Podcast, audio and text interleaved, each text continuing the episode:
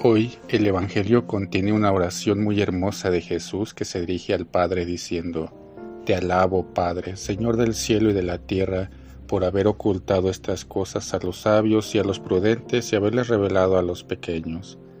¿A qué cosas se refiere Jesús y quiénes son estos pequeños a los que tales cosas han sido reveladas?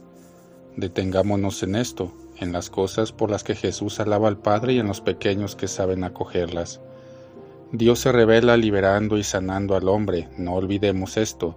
Dios se revela liberando y sanando al hombre, y lo hace con un amor gratuito, un amor que salva. Por esto Jesús alaba al Padre, porque su grandeza consiste en el amor y no actúa nunca fuera del amor.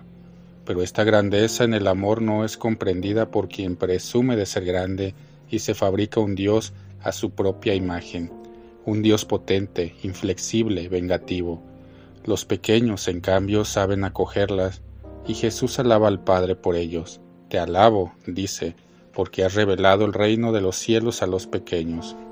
Lo alaba por los simples, que tienen el corazón libre de presunción y del amor propio.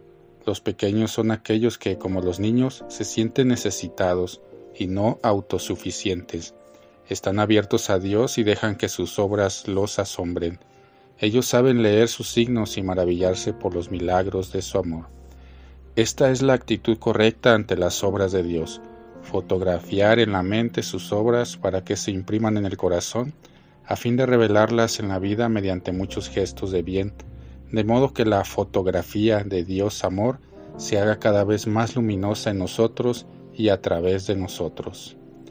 Tomada de la homilía del Ángelus del 9 de julio de 2023.